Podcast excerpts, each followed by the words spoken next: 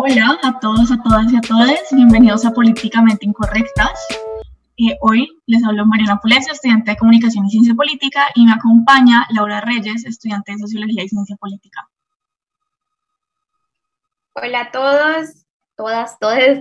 Muchas gracias por unirse a esta emisión de Políticamente Incorrectas, donde les tenemos un tema súper especial y súper relevante eh, que nos encantaría traer a la mesa. Entonces, Mariana, creo que lo quiere introducir. Sí, bueno, eh, no sé si vieron en nuestras redes sociales, si no, síganos, arroba Mariana Pulesio, arroba Laura Reyes Duzán, arroba juli.wilchsm y arroba Ría, pero publicamos el nombre del episodio de hoy, que es Fast Fashion, es nuestro tema del día de hoy. Entonces, pues nada, empezar con qué es Fast Fashion o la moda rápida o moda pronta, también se le dice en español. Bueno, es un término contemporáneo utilizado por cadenas de moda para referirse a diseños que salen muy rápidamente de la pasarela para capturar tendencias de moda de moda actuales. Eh, entonces la ropa que conseguimos en Zara, que conseguimos en Stradivarius, en Bershka, en Falabella, es moda rápida, que toma muy poco tiempo de producir y también tiene una vida útil muy, muy corta. Usualmente cuando hablamos de moda, el año tiene dos temporadas, pero en la moda rápida hemos evolucionado a, tender, a tener 52 microtemporadas anuales. Eso significa que producimos ropa demasiado rápido, la usamos muy rápido y la botamos muy rápido. Entonces, no sé si empezamos con la ¿cuál ha sido tu experiencia con, con el fast fashion? ¿Y cómo sabes del tema? ¿Cómo te has acercado a él? Bueno, digamos que el tema me ha acercado a él es por estos últimos años, este último año, y creo que nunca he tenido un acercamiento eh, real, por decirlo de esa manera, porque nunca realmente me he sentado a investigarlo hasta que no fue hoy que, que dijimos tema. Eh, digamos que, que, siempre tuve un acercamiento en el sentido de que mi ropa es ropa de Falabella, es ropa de, a veces de Zara, a veces de, pues de estas tiendas que nosotros encontramos en los malls, eh, que encontramos replicada. De hecho, había muchas veces donde yo quería comprar en Stradivarius y mis amigas o mi mamá, mis primas me decían no, porque todo el mundo tiene lo que tiene en Stradivarius. Y, y nunca se me ocurrió que había una razón detrás de por qué todo el mundo tiene esto, porque es tan fácil producir, digamos, esto de manera tan rápida. Y quiero traer a, a colación algo que dijo, pues, uno de nuestros oyentes el momento de preguntarle acerca del fast fashion, y es que en este momento la ropa, la ropa tiene una vida útil corta. Eh, relativamente corta, lo que compramos es muy fácil que en un año, dos años, si es que no menos, ya esté dañada. Eh, yo he tenido experiencias de que compro, me pasó mucho en Estados Unidos, que fue lo que me dio mucha risa porque precisamente con la ropa que compraba ya se me dañaba rapidísimo. Digamos que las camisetas que compro acá eh, a veces me duran un poquito más, pero lo que pasa es que la ropa tiene una vida útil mucho más corta. Entonces, digamos lo que antes, antes siendo nuestros papás, antes siendo no necesariamente nosotros, compraban ropa que podía durar muchísimo tiempo. Entonces yo en este momento tengo ropa que me heredó mi mamá, que me heredó mi tía, que es ropa que ha durado años, de años, de años, y era ropa que no necesariamente era barata, pero al momento de vos acumular los años en los que están juntos, estamos hablando eh, de una inversión menor a lo que puede ser en este momento una blusa de 20 mil cada tres meses, cada cuatro meses. Eh, y eso me parece muy interesante. Otro acercamiento que he tenido con la idea de, la industria eh, rápida o el fast fue que me estaba viendo un programa, se llama Industria, Sociedad de Consumo, y es que el fast no solamente es en el fashion, sino que también hay una idea de fast furniture, de mueblería rápida. Eh, y entonces, justamente estos muebles son muebles que por producir tan rápido, son muebles de poca calidad, que de hecho han matado a niños chiquitos en diferentes partes del mundo porque son producidos tan rápido, de manera de salir tan, tan rápida, que, que lo importante es esa producción, no esa producción de calidad. Entonces ya nos encontramos en dos instancias donde dos industrias eh, relativamente diferentes, lo que importa es la manera de cantidad y qué tan rápido sacamos a diferencia de la calidad de lo que sacamos, ¿no? Ahí me extendí un poquito, pero es que el tema me parece muy interesante. Juli, no sé qué encontrar, eh, cómo, cómo se ha encontrado con el fast fashion, cómo lo conociste, cómo you became aware que existía. Pues yo creo que no siempre sabe que el fast fashion existe, pero no sabe que se llama fast fashion. Esa es la vaina. Y, y, y no sé, pues yo creo que la mayoría tratamiento que uno tiene estos días es como con las las tiendas donde venden ropa bonita, que, ropa que no le gusta, lo que es Forever 21, lo que es Bershka, Stradivarius, Zara. Em, siempre me ha gustado, pues no sé, vestirme bien y la verdad, pues el tema de lo que es el fast fashion y, tus repercusiones en el medio ambiente y el, el, proceso no, no, lo conocía hasta hace, la verdad, no mucho, hasta hace unos años. Y, y ahí empecé mucho más a interesarme en lo que es comprar a segunda mano, ir a vender a segunda mano. Em, además que por el costo, yo creo que igual aquí, por ejemplo, en Colombia, en, en Estados Unidos existe lo que es el, el, el, fast fashion en más tiendas que acá, pero siento que es más barato, siento que aquí la ropa es mucho más cara. Entonces, definitivamente, no sé, es, es, es un tema muy complicado porque digamos, aunque si hacen las prendas más baratas acá, e, es, el mismo proceso, ¿sí? es el, el, mismo, misma explotación, es, es básicamente lo mismo. Em, pero entonces es, aún así digo que es, es jodido, la verdad, es jodido saber em, qué hago, o sea, ya estoy, ya estoy súper entrada del proceso, ahora pues compro ropa por, por aquí, por allá, eh, qué pasa si, si es que tiendas de segunda mano no me gustan, no, encuentro ropa que me gusta, eh, no sé coser, entonces no puedo hacer mi ropa, es, es, diferente porque pues también, es verdad, no todos tenemos, em, no creo que todas las personas tengamos los mismos presupuestos para la ropa así. Yo no puedo esperar que una mamá con tres hijos eh, tengan un presupuesto de ropa que yo tengo como una estudiante de universidad o, o que puede tener, eh, no sé, la vicepresidenta del país. Entonces eso también influye mucho en, en el fast fashion, es, es tiene, tiene, una audiencia como targeted y, y, no sé, eso también es complicado y, y se puede mirar, porque no sé, es un tema muy, muy, muy interesante. Yo creo que hay que pensar algo importante en la parte del tema y es lo que decía Mariana de las temporadas. Eh, la ropa, digamos, bueno, aquí en Colombia la pensamos, aquí en Cali, Colombia la pensamos en el sentido de que tenemos calor todo el año y a veces hace frío, eh, pero pues digamos en las tiendas un poquito más universales, más globales, estamos hablando de lo que son eh, dos temporadas, de dos a cuatro temporadas en cuestiones del clima, la lluvia, que está de moda. Y entonces acá tenemos un tema muy interesante que dice Juli, es me quiero vestir lindo, me gusta vestirme lindo, me gusta, eh, no lo dijo así, pero pues a uno le gusta vestirse a la moda. Uno lo que empieza a ver lo quiere de cierta manera recrear, así no sea directamente, pues uno quiere tener como, como esos estilos, como se van actualizando. Entonces, ¿qué pasa, digamos, con la moda eh, antigua? En el sentido, era que era ropa de muy buena calidad, que te duraba muchísimo tiempo, pero que fácilmente en un año ya no estaba de moda. Entonces me compro algo hoy que me cuesta 200 dólares, pongámosle un precio cualquiera, pero en un año esos 200 dólares no están de moda. Y uno se quiere decir que uno no se deja llevar, que uno no es influenciable, que uno nada que ver, pero pues la mayoría de la gente lo es. Yo soy muy influenciable, yo veo cosas bonitas y yo, ah, bonito, me encanta.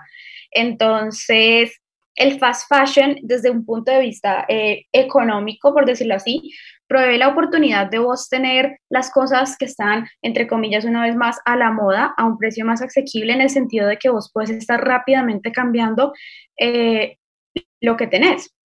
Entonces, si la camiseta que estoy usando hoy, dentro de un año, dentro de dos meses, no es lo que la gente está usando y de pronto ya no es lo que yo a mí me interesa usar, digamos que es más fácil dejarla de lado porque no fueron 200 dólares, fueron 7. Entonces, de pronto algo que a veces no se ve es el sentido de esos 7 dólares no fueron 7 dólares en una sola blusa, sino que fueron 2, 3, 4, 5, 6. Que de pronto también añaden a 200 dólares, pero uno está viendo es 11 blusas, ya no estás viendo solamente una. Pero algo importante del fast fashion, aparte de que es en el sentido solamente de la moda, y no sé si Mari nos puede ayudar en esto, es qué consecuencias de pronto sociales o, cómo socialmente o detrás de bambalinas funciona la idea. Bueno, yo creo que aquí hay muchas maneras en las cuales las podemos dividir eh, y también como sacar varias cosas que dijo tanto Juli como Lau que me parecen muy importantes. Bueno, lo primero es como hablemos de impacto ambiental. Eh, los ríos más contaminados del mundo son contaminados por químicos usados en la fabricación de textiles.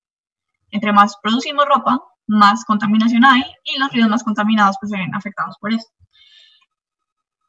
Hablando también del impacto ambiental, alrededor de 2.700 litros de agua se necesitan para hacer una camiseta de algodón, eh, como, no sé, una camiseta algodón normal que compramos a que 25 mil pesos, 30 mil pesos en esta de varios, nos está costando 2.700 litros de agua, que es un montón. Eh, y solo en el Reino Unido, 300 mil toneladas de ropa terminan en, en la basura, eh, como en landfills, en los basureros. Y de la ropa que botamos, menos del 1% se recicla. Entonces estamos hablando de que la ropa, además, la ahorita lo mencionaba, tiene una vida de más o menos dos años, ese es el promedio eh, de la ropa en este momento. Entonces, en, verdad es muy, muy, tiene un impacto ambiental gigantesco. Eh, la industria de la moda, y especialmente la moda rápida, representa el 10% eh, de las emisiones de, de, gas del efecto invernadero. Y eso es como el panorama general de la crisis ambiental que produce la moda rápida. Pero también estamos viendo que las eh, grandes compañías de moda, Sara Stradivarius, eh, lo que hacen es pagar en países eh, como por ejemplo Bangladesh, es un país donde fabrica un montón de ropa, pero los trabajadores les pagan muy, muy, muy, muy poco. De hecho, ha, habido denuncias de esclavitud moderna en fabricación de, de ropa y a veces trabajan niños eh, como pequeños en, la fabricación de la ropa y pues es un problema social gigantesco y también hay un problema económico detrás de eso mucho más grande. Eh, entonces yo creo que ahí está más o menos como un panorama general de cuál es el problema con la moda rápida. Pero también yo entiendo lo que dice Lau y lo que dice Juli, de que a todas nos encanta, pues a mí me encanta la moda, a mí me encanta la ropa, me gusta vestirme lindo, tengo un estilo particular y todas vamos configurando ese estilo particular a partir de lo que vemos en tendencias. Eh, la moda de diseñador, la moda lenta y la moda diseñador funciona en dos temporadas. Eh, spring Fall, eh, perdón, Spring Summer, que, primavera verano, y Fall Winter, que es otoño invierno. Y entonces ahora estamos viendo que son 52 microtemporadas, o sea, 52 en un año es casi que una temporada anual. Eh, entonces, tenemos un montón, un montón de tendencias. La semana pasada estaba tendencia a esto, la próxima va a estar esto, y todos estamos tratando como de mantenernos más o menos al día y a partir de esas tendencias ir configurando cómo es que nos gusta vestirnos y muchas veces pues no tenemos el dinero para pagar un montón de plata por una camisa. Pero ahí también juega lo de la vida útil de la ropa y es que si nosotros invirtiéramos más plata en la ropa nos duraría muchísimo más porque estamos invirtiendo en artículos de calidad. Pero aquí es donde la cosa se vuelve complicada. Unos puede que no tengan en el dinero para hacerlo, que es completamente comprensible, y esto de que yo he visto mucho en redes sociales, de perseguir a la gente y de criticarlos, como, ay, ¿cómo vas a comprar varios ¿Cómo vas a comprar una falabella? Pero realmente no puedes criticar a alguien por sus propias decisiones financieras, no sabes esa persona cuál es la situación financiera en su vida.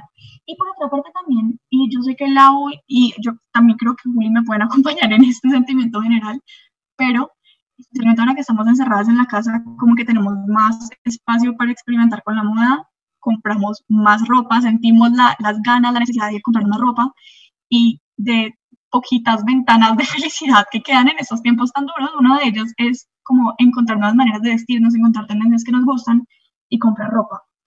Entonces, eso yo creo que también me lleva a una pregunta y es cómo podemos encontrar el balance entre tratar de ser sostenibles, pero pues seguir eh, como comprando y, y pues incurriendo en este comportamiento que puede ser un poco tóxico para el ambiente, para la sociedad, para la economía, pero finalmente nos ha hecho felices en bastantes tiempos. Así suena muy superficial y muy mal. Lau.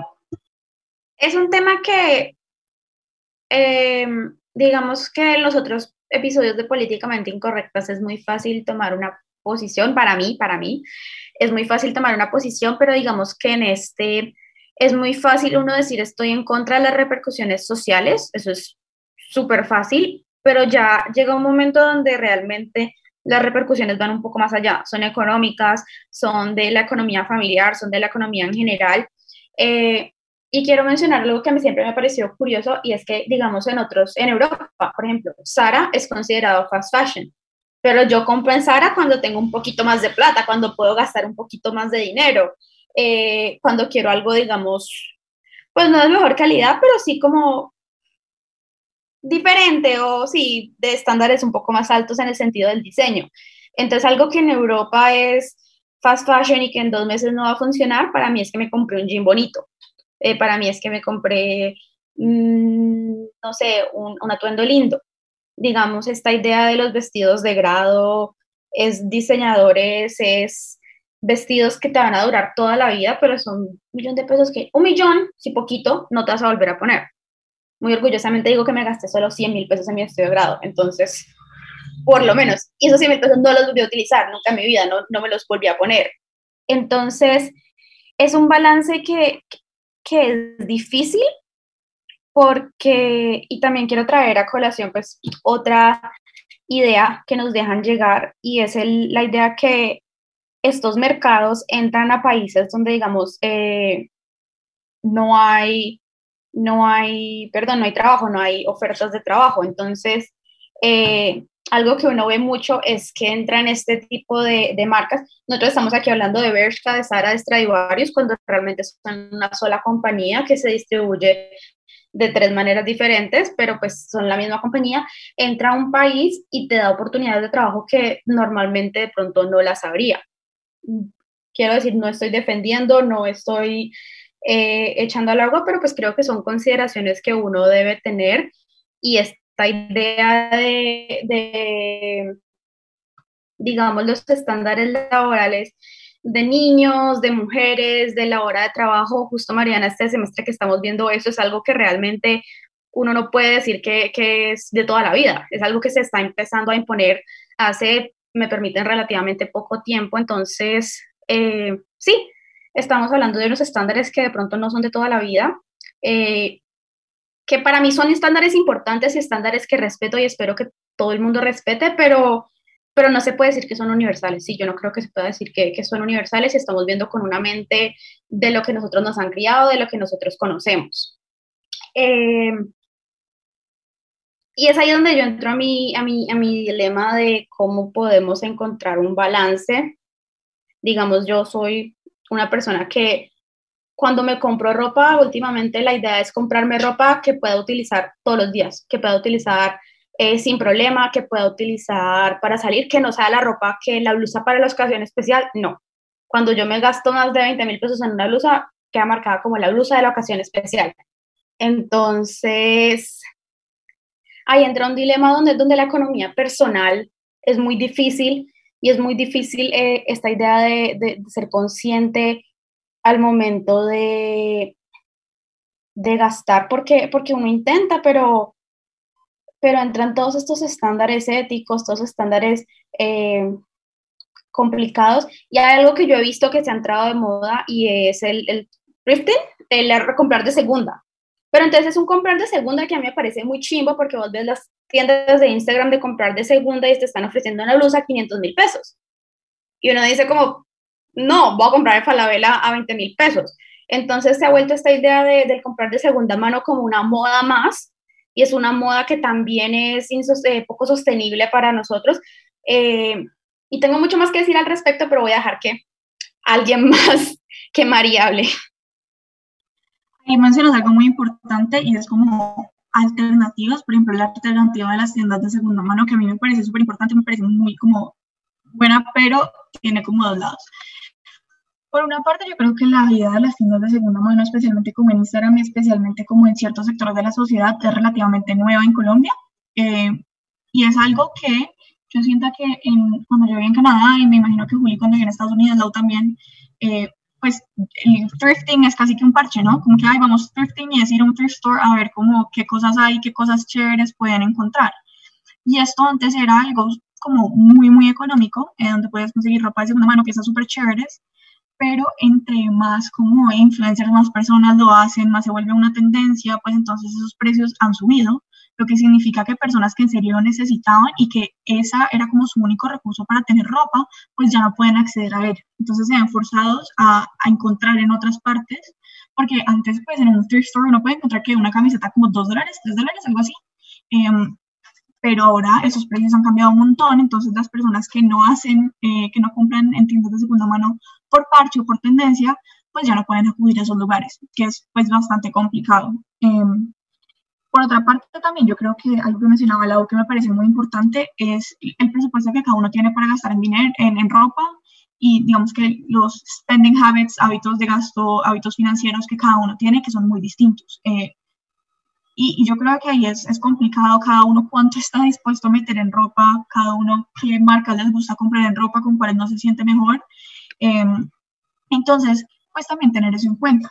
Em, pero me parece importante en la pregunta de cómo encontrar el balance, pues es de tratar de invertir cuando podemos en, en piezas que, sean, que tengan una vida útil mucho más larga, que sean sostenibles. Yo he encontrado un montón de, de páginas que, como que hacen camisas con algodón reciclado y pues es un proceso como mucho más sostenible que ir a comprar, obviamente es mucho más caro, pero es mucho más sostenible que comprar una tienda normal.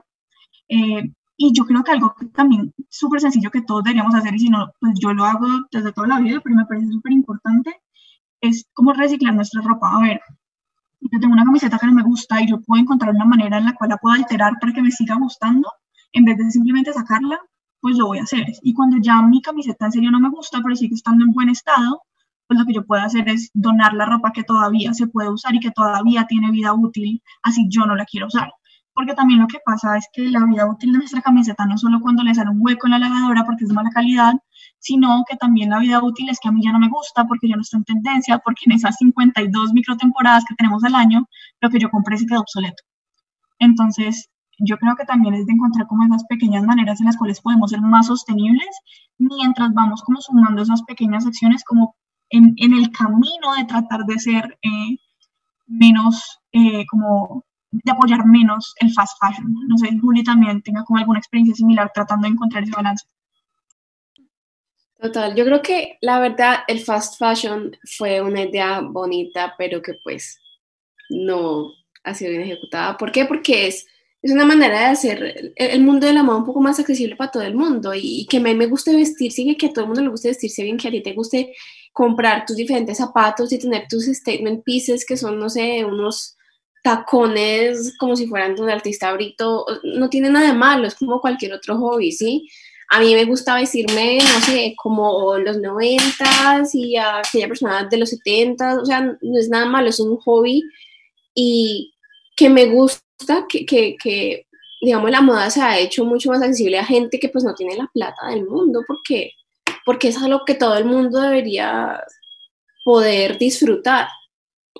Entonces el fast fashion es, para mí, eh, eh, teóricamente es una idea muy bonita, y muy chévere de, de poder no dejar la moda solo para aquellas marcas como Versace, Prada, Gucci y esa gente que puede comprar esas cosas, sino hacerlo algo más para tú también puedes disfrutar de esto y puedes disfrutar de tendencias.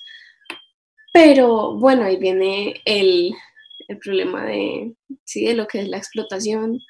Eh, eh, ah, bueno, es Versace, si me olvida, ya me acuerdo de, Donatella diciendo que es Versace. Eh, pero, ¿qué iba a decir? Entonces, definitivamente, pues como muchas cosas en este sistema capitalista, las ideas bonitas terminan siendo mal ejecutadas. Eh, y el fast fashion es, es una de ellas, es un ejemplo. Em, el impacto ambiental y, y, lo que es, es, que ha sido mal, vamos de mal en peor. Em, pero sí creo que tendremos que repensarnos una manera, como no sé, no, no, lo he estudiado, no lo he visto, no he leído lo suficiente para saber si en serio las, las compañías con lo que venden de su ropa, no sé, compañías grandes como, como H&M, Forever 21, pueden pagar a sus trabajadores bien con lo que ganan o si simplemente hay que subir el costo de la ropa sí o sí.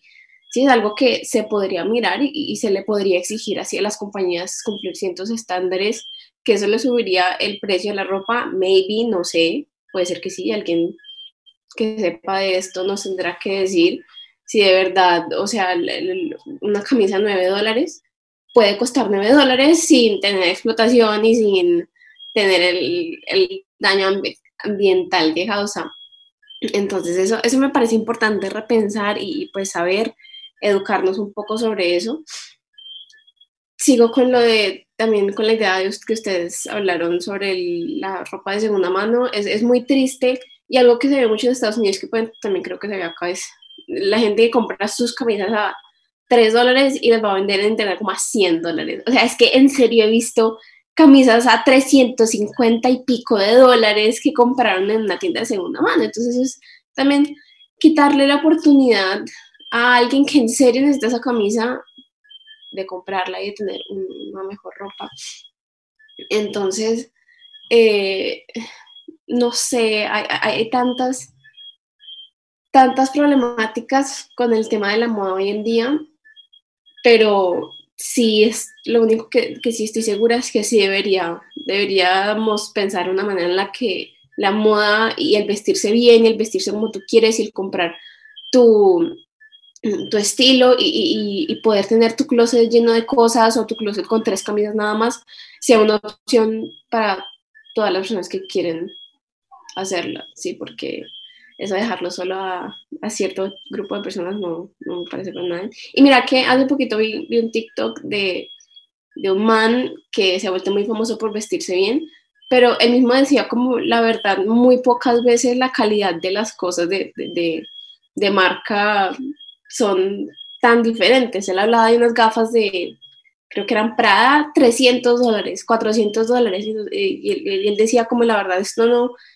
eh, no vale la pena comprarlo, ¿sí? No vale la pena comprar este, estas gafas de cientos de dólares cuando las puedes conseguir en Ross a 20 dólares y, que la diferencia no es mucho, entonces no sé, no sé, es una problemática bastante grande que no sé si podemos discutir en 45 minutos o en dos días o en tres horas, es, es grande y, pero sí creo que cada quien debería darle un poquito más de cabeza, bueno, yo que estoy comprando, estoy, sí, puedo seguir comprando en, en, en Bershka, pero pues con ese cargo de conciencia de que sé que estoy apoyando y sé que estoy haciendo, y creo que uno nunca debe dejar de pensar como, bueno, ¿qué puedo, cómo, puedo cambiar eh, lo que es la ropa para mí? Entonces, por ejemplo, yo hace rato quiero coser, quiero hacer mi ropa, quiero quiero modificar ropa, sí, ya le cogí, le, he robado camisas a mi papá que ya no quiere, le dije, dámelas, yo quiero hacer algo con ellas, yo las tengo ahí guardadas, eh, y, y, no sé, podemos, a mí me gustaría, digamos, ver eh, que más personas se interesen en el tema de coser, es una muy buena opción, y, y pues ya creo que para las personas que hacen ropa también es un posible negocio esto. Hablamos, hablamos de, de, de capitalizar hobbies, I know, pero pues unas, una ropa que, digamos, yo haga, la puedo vender mucho más barata eh, que, no sé, que lo vende Stradivarius o que lo vende Forever 21 o H&M. y creo, creo que eso está mejor, ¿no? Eso de apoyar eh, emprendimientos ya locales y, saber que tu, tu, ropa no viene de, de, explotar a un niño en, Bangladesh. Y mira que esto lo hablé con, con, un primo hace, para terminar mi intervención, hace, hace unos años, y, me acuerdo que discutimos el tema de fast fashion y de qué pasaría, será que yo sé, yo compraría este vestido si en el vestido, en la etiqueta, pusieran cuántas personas trabajaron en esto, cuánto le pagaron, cuántos litros de agua se fueron en este vestido, qué va a pasar con el vestido si lo voto. Entonces, es una propuesta interesante. Entonces, sí, yo compraría mi vestido, pero pues yo sé exactamente lo que llevó a hacer este vestido y podría ser una propuesta para concientizar un poco más a la gente, que baje el, uso de, las compras del fast fashion, no sé, puede ser que sí, hay gente que la gana la conciencia y otra que no, que la verdad no le importa, pero se podría intentar mirar esa opción o nosotros mismos buscar eso sobre nuestra ropa y estar informados de mi closet, cuántos litros de agua cuesta, ¿sí? ¿Cuántos dólares eh, de, de, labor pago en Bangladesh, en no sé qué otro lugar tengo ahí en mi closet? ¿Cuánto cuesta mi closet de verdad? ¿Cuánto costó hacerlo? A mí me parece, pues es una propuesta muy interesante, pero creo que también necesitamos considerar la idea del fast fashion no solamente desde nuestra perspectiva, y no lo hablo en el sentido eh, social, sino digamos en la parte económica, en el sentido de porque es fast, es porque el mundo se está moviendo rapidísimo. Todos los días está saliendo algo nuevo, todos los días hay una tendencia más interesante que la anterior, todos los días algo está pasando y hace que esta industria deba moverse increíblemente rápido, ¿sí? Entonces, digamos que una parte debe venir del consumidor. Creo que el consumidor siempre tiene cierta responsabilidad, pero pues la, la, responsabilidad más grande, a mi parecer, viene del productor. Y en este momento tenemos productores que, que no les interesa, en mi humilde opinión, no les interesa eh, esa concientización, sino pues hacer dinero, lo que es un modelo de negocio que pues ellos decidieron tener ese modelo de negocio. Eh, y en este momento creo que hay una línea muy interesante y es el sentido de listo, las gafas de 300 dólares, como hablaba Juli, pero esos 300 dólares, ¿qué son? Esos 300 dólares, listo, esos 300 dólares puede ser eh, trabajo justo, trabajo pago, gente con seguridad social, gente con seguridad eh, laboral, pero también pueden ser la marca, ¿sí? O en este momento una marca le puede añadir fácilmente 100, 200, 300 dólares a un precio. Entonces, por ejemplo, digamos, hoy yo le mostraba mis gafas eh, de ver a Mariana y al lado tienen una marquita que dice Dior no son de Dior, son del centro. Las compré en el centro y he tenido estas gafas como por tres años, pero fácilmente a cualquier otro lado le ponen esa marca y te cobran lo que sea por, por tener esas gafas. Entonces, yo creo que, que hay una línea que no sabría discutirla porque no soy economista, no soy emprendedora, eh, simplemente lo veo en el sentido de, de de, en relación, digamos, a un tweet que vi ayer que me pareció muy chistoso que decía que ustedes hablan de apoyar emprendimientos locales, pero los emprendimientos locales te cobran 100 mil pesos por dos centímetros de tela. Entonces, digamos, esos dos centímetros de tela que implican, realmente te están vendiendo, eh, te están dando lo, lo, que vale, lo cual no estoy diciendo en este momento que sí o que no, solamente estoy diciendo esto, te están vendiendo toda la experiencia, te están vendiendo la mano de obra. Eh, tener trabajadores en buenas condiciones obviamente es más, más caro, por decirlo así, o pues sale a, económicamente más dinero que lo que es tener trabajadores produciéndote las mismas 30, 40, 500 camisetas en una fábrica en un país cualquiera. Y, y es algo interesante porque, porque uno sí se tiene que concientizar, pero digamos que yo y he tenido esta, esta visión por mucho tiempo, creo que hemos tratado de cambiar la idea a que el problema es de nosotros. Entonces el problema es de los consumidores y no estamos consumiendo responsablemente y no estamos teniendo la idea de que es consumir responsablemente. Cuando realmente en este momento y otra vez vuelvo con el documental de sociedad de consumo, me siento profesora en clase, pero en el último capítulo hablan acerca de la idea del reciclaje y cómo el reciclaje esta campaña, una campaña de reciclaje, la empieza una empresa de plástico para tornar la narrativa de que el consumidor tiene que cuidarse de lo que está consumiendo y de cómo lo está consumiendo. Entonces, estamos hablando de, listo, uno tiene que ser consciente acerca de lo que consume, estoy de acuerdo con eso, creo que tiene que ser a uno más consciente acerca de lo que estás promoviendo, porque en este momento estamos hablando de, de que lo que yo me pongo fácilmente me preguntan dos, tres, cuatro, cinco personas dónde, eh, dónde lo compraste, cómo lo compraste, todo. Entonces ahí también hay una responsabilidad, pero creo que lo más importante para mí en este, en este day and age es no quitarle la responsabilidad que tienen los productores como han tratado de hacerlo con todos los aspectos de nuestras vidas. Creo que tienen una responsabilidad que físicamente no sé cómo hacer de decirles como esta responsabilidad, no sé cómo es el mismo dilema que he tenido en muchos capítulos de este programa, es como sean buenas personas, por favor. Pero claramente eso no es suficiente a, largo plazo o a gran escala. Entonces, quería traer la advertencia como intervención en el sentido de no todos tenemos el dinero para una camiseta de 200 mil pesos, no todos tenemos el dinero para hacer esas inversiones y eso está bien, no hay problema. Eh, Iba a decir algo más Mari me quitó la idea. Pero Mari, dime. Perdón, eh, no, pues, que me parece importante rescatar varias cosas eh, que estás diciendo. Lo primero es lo, que, lo que dices sobre el consumidor y el productor. Y lo que decía Juli sobre tener en verdad los datos en la marquilla y saber exactamente qué estás comprando cuando lo compras, y a mí me parece interesante, me parece válido y me parece muy, muy importante que todos seamos conscientes de qué estamos comprando cuando lo hacemos. Pero de nuevo, nosotros como hacer una persona sentir culpable por comprar ropa de pronto en algún lugar donde solo tiene ese recurso para conseguir ropa, pues me parece algo como complicado, ¿no? Hay personas que, pues esa es como la, la opción que tienen y no más. Em, entonces me parece que hacer sentir culpa y, digamos, perseguir a las personas y decirles, pero ¿cómo compras en fast fashion? Pues no, no me parece que sea la salida. Pero también, por otra parte, pues, de lo que la dice, me parece importantísimo empezar a ver es al productor, exigirle al productor, eh, pues, como mayor cuidado en términos ambientales, en términos sociales, en términos económicos, mayor responsabilidad frente a eso.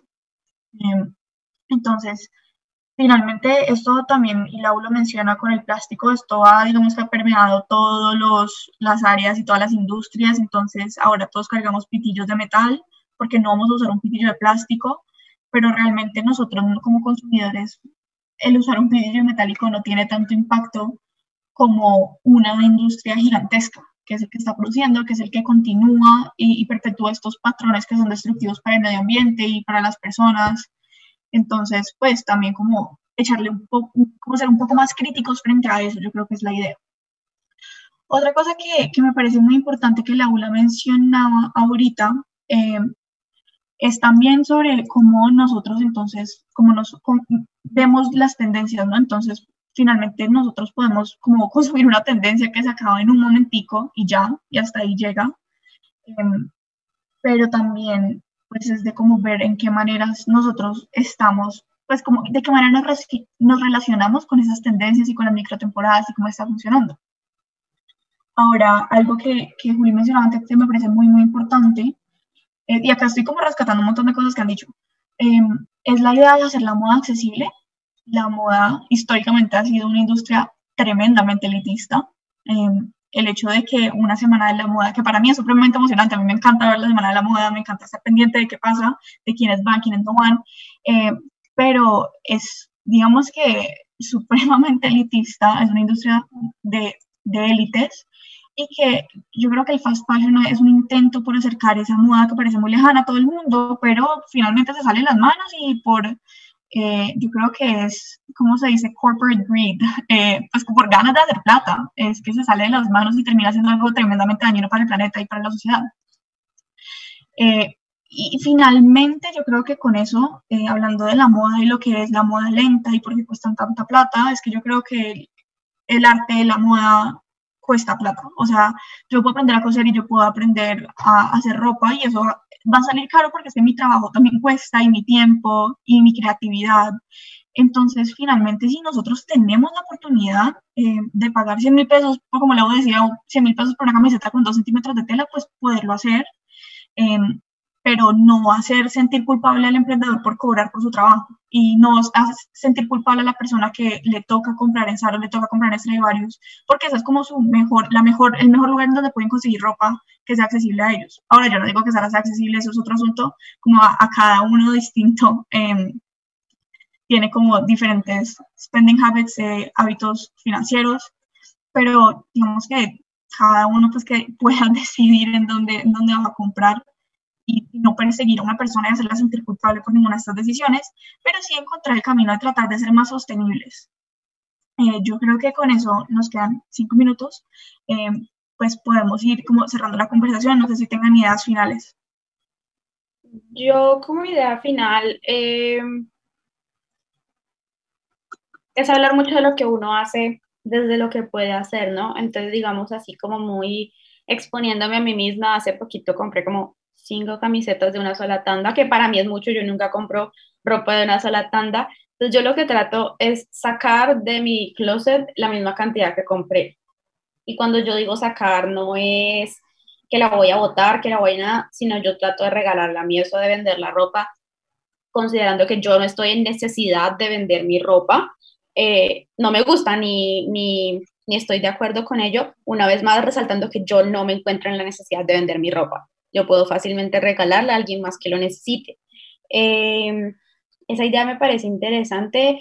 Em, creo que tenemos una responsabilidad hasta donde se nos pueda atribuir eh, de, digamos, de hacer lo mejor que podamos, ¿sí? de hacer nuestros mejores esfuerzos, de pronto de ser conscientes que, que la moda rápida, si soy consciente que la moda rápida no es lo mejor, entonces en este momento soy consciente que yo estoy en Cali, no necesito vestirme para todas las temporadas, sino necesito comprar una camiseta todos los meses, cada dos meses puedo fácilmente tener lo que tengo en mi closet.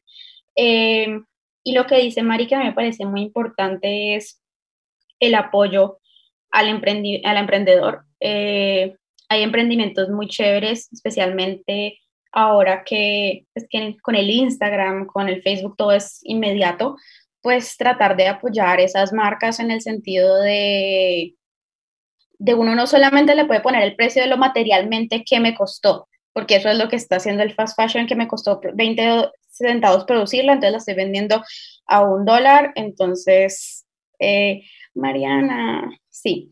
Eh, entonces, recuerden que el trabajo tiene costo, ¿no? Uno hacer el trabajo tiene costo, que es muy difícil ponerlo, como decía Juliana la vez pasada, es muy difícil darle ese costo a nuestro trabajo, pero, pero en la medida que podamos, hacerlo sin ningún tipo de, de crítica. Entonces, Juli, comentarios finales. Que sí, tienen razón. Yo creo que algo que también tenemos que dejar de hacer es culparnos o culpar a otras personas por comprar lo único que tienen la posibilidad de comprar eh, eso no es decir que, ay, bueno, pero ese como es culpa de, de por explotar a gente, entonces yo voy a seguir comprando sin nada, no. Sí es importante y, creo que en, nuestro poder está el educarnos. Y pues ya vemos qué hacemos con esa educación y si sigo comprando Stradivarius porque es lo que yo puedo comprar con mi presupuesto, pues nada que hacer, es lo que puedo y es donde puedo conseguir la ropa que, me gusta y, está bien, pero sí, sí creo que siempre es importante tener en cuenta eh, lo que lo que lo que está lo se me fue la palabra me trabé mal.